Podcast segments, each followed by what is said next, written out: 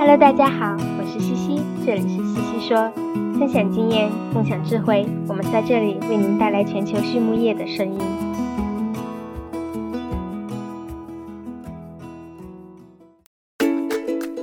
感谢西西说的合作伙伴们：APC 血浆蛋白全球领导者，帮助动物茁壮成长；大地汉克二十八年专注，为动物提供美味与健康；里兰动宝。让食品和伴侣动物不断丰富我们的生活。禾本生物专业酶制剂全球供应商，深耕生物技术二十年。康德全包膜凝聚未来，凝聚更多力量，释放更多能量。健明全方位营养专家，健明让明天更美好。太高动物营养创新，共赢未来。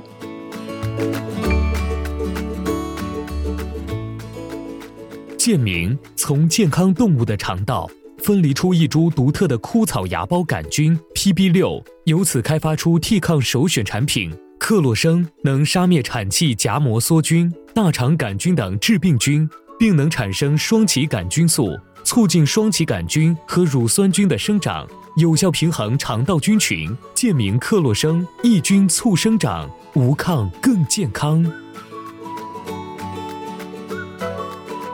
大家好，我是西西，新年快乐呀！今天我们来聊一聊标杆分析。今天的嘉宾依然是美国的养猪泰斗 Steve Pullman 博士。在年前，我们写过两期 Steve 分享的养了几十年猪的心得，今天是他的三部曲的最后一期。老爷子来继续聊聊如何在生产中用好标杆分析 （benchmarking）。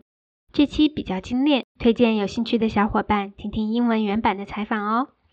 好。说到标杆分析，它又叫做基准化分析、竞标赶超、战略竞标等。它为什么重要呢？Steve 博士说，对所有公司来说，标杆分析都是一个很好的自我评估方法。我将它视为一个是帮助我们认清现实的重要工具。对外，它让我们了解自己与竞争对手的差距，清楚自己在行业里处于哪个水平。任何人想要进步，首先必须得知道竞争对手对内对外都在做些什么。而对内呢，它让我们了解自身的生产水平是否有达到猪的最大遗传潜力。那么，在养猪业中，经营和生产的推动力主要有哪些呢？Steve 说，从商业的角度来说，最重要的推动力肯定是生产成本和收益性，其他的指标或多或少都和这两者相关。但是如果要针对企业的效益来做标杆分析，往往会面临的一个挑战就是没有足够的信息来进行财务的分析，因为大家不一定都会把财务信息公开。所以呢，我们会通过对比生产指标来做标杆分析。养猪嘛，毕竟是一个看产量的行业，生产指标上来了，平均成本一般都能够降低一些，利润也就随之提高了。那么，什么是母猪生产的关键推动力呢？Steve 说：“从我的经验看，母猪舍最重要的指标就是每周产出的仔猪数。最理想的啊，是每周能够持续稳定的产出高质量的断奶仔猪，这会降低之后的生产成本。而行业里现在还有很多人更注重其他指标，比如 PSY。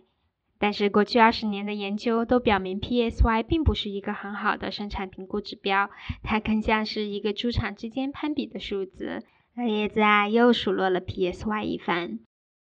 而在育肥注射呢，什么是关键推动力呢？Steve 博士回答：育肥社最最重要的指标就是断奶到出栏的存活率。如果全程的存活率能够保证，那其他的指标往往也能达标。只有猪儿健康的活下来了，我们才能继续去谈提高生长速度、采食量和料肉比。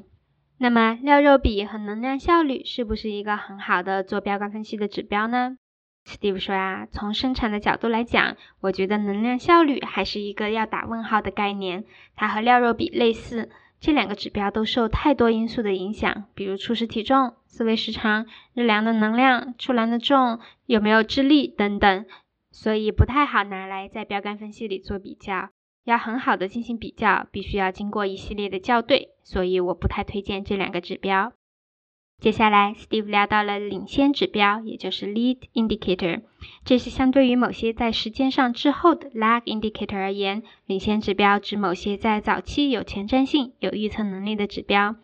对养猪人来说啊，生长性能是一个长达六个多月的过程所产生的结果。如果我们不去关注每周的死亡率、每周猪的健康状况等等这些早期的数据，而只关注最后的出栏数据，那是很容易掉链子的。所以，我们必须要依靠这些领先指标。当领先指标们能够有所提升的时候，最终的生产成绩也会随之而进步。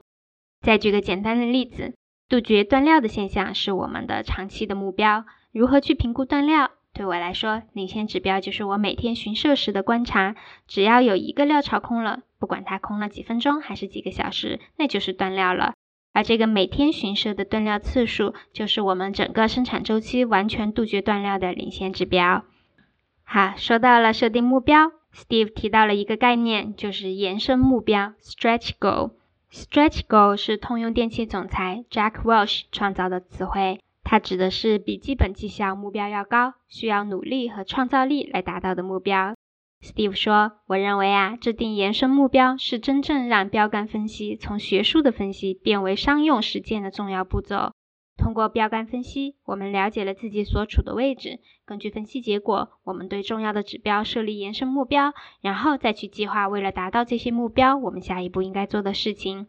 举个例子，如果一个猪场决定考察断奶到出栏死逃率的这个重要指标，那么目前它的水平在百分之八左右，要一下子降到百分之三以下，那就不太现实。而通过标杆分析，我们能够清楚行业里其他同行的水平，或者公司内其他猪场的水平，再在此基础上设定一个稍有挑战，但垫垫脚又有希望能够够到的目标。而在制定这个延伸目标的过程中，对内的标杆分析也很重要。如果一个集团内有这么多个猪场，全程的死逃率平均是百分之六，而最好的那前几名猪场能够达到百分之四点五，那么其他猪场也可以将百分之四点五这个数字作为他们的延伸目标。同时，对于集团而言，我觉得提高生产水平在很大程度上就是通过减少内部差距而获得的。比如每个月到了月底，拿到二十五个猪场的出栏数据一看。死逃率那是低至百分之三，高至百分之十二。那么成绩较差的猪场问题到底出在哪里？成绩好的猪场做得好的地方在哪里？我呀就曾经面临过这样的问题。当时我所服务的大型猪企有很多个猪场，但往往呢就是那四个猪场常常拖后腿儿，整个集团百分之七十五的差距都是从那四个猪场来的。于是我花大力气来整治这四个猪场，集团的生产水平一下子就上去了。另外，在标杆分析中，我们也要注意育种的进步。理论上，育种带来的生产效率的进步是一直在发生的。根据考察的指标不同，每年大概有百分之一到百分之三的提升，是我们应该在生产层面上去实现的。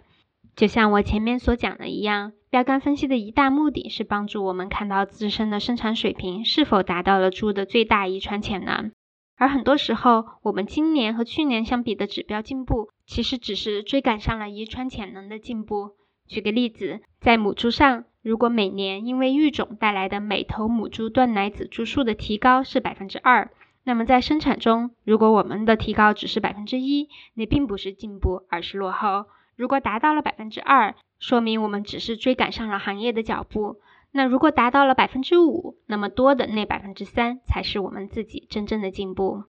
所以在这种背景下，如果不去做标杆分析，有时候我们会满足于自己的生产水平，觉得我们每年都有进步，但却忽视了真正的提升空间。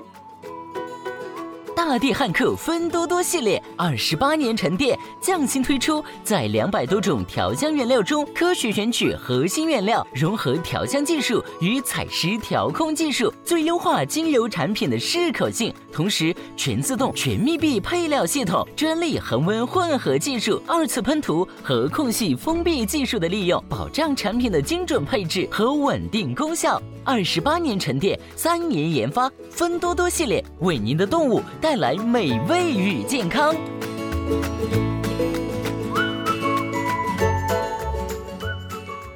最后，Steve 提到了猪场的可持续发展。他说啊，我对可持续发展的定义其实就是能够继续待在行业里，而要待在行业里，就必须得赚钱，而要赚钱，就必须在生产效率上做得好。二零二零年大家都很难熬，为了面对市场的变化，各种生产指标肯定是不正常的。那么这个时候，我们是选择忽略掉这些不正常的数据，把它们当做 outliers 呢，还是选择认真分析数据，问问自己，在这种时候，世界一流的企业指标应该是什么样的？标杆分析往往能够帮助我们定义什么是成功，让我们保持清醒。其实我们都很容易自满，有些人达到了行业平均水平，就觉得像打了胜仗；而另一些人达到了行业平均水平，则会反省自己离一流还有多远。在我的经历里，我从来是要求重要的生产指标要达到行业的百分之前二十五，而已经达到这个水平的指标，我会要求继续往前百分之十努力。这是持续进步的重要推动力。其实，大家可以去看看生理学上猪应该能够达到的遗传潜力，再对比我们目前的生产水平，差距还很大很大呢，往往是百分之二十到百分之三十的差距。所以，革命尚未成功，同志仍需努力啊！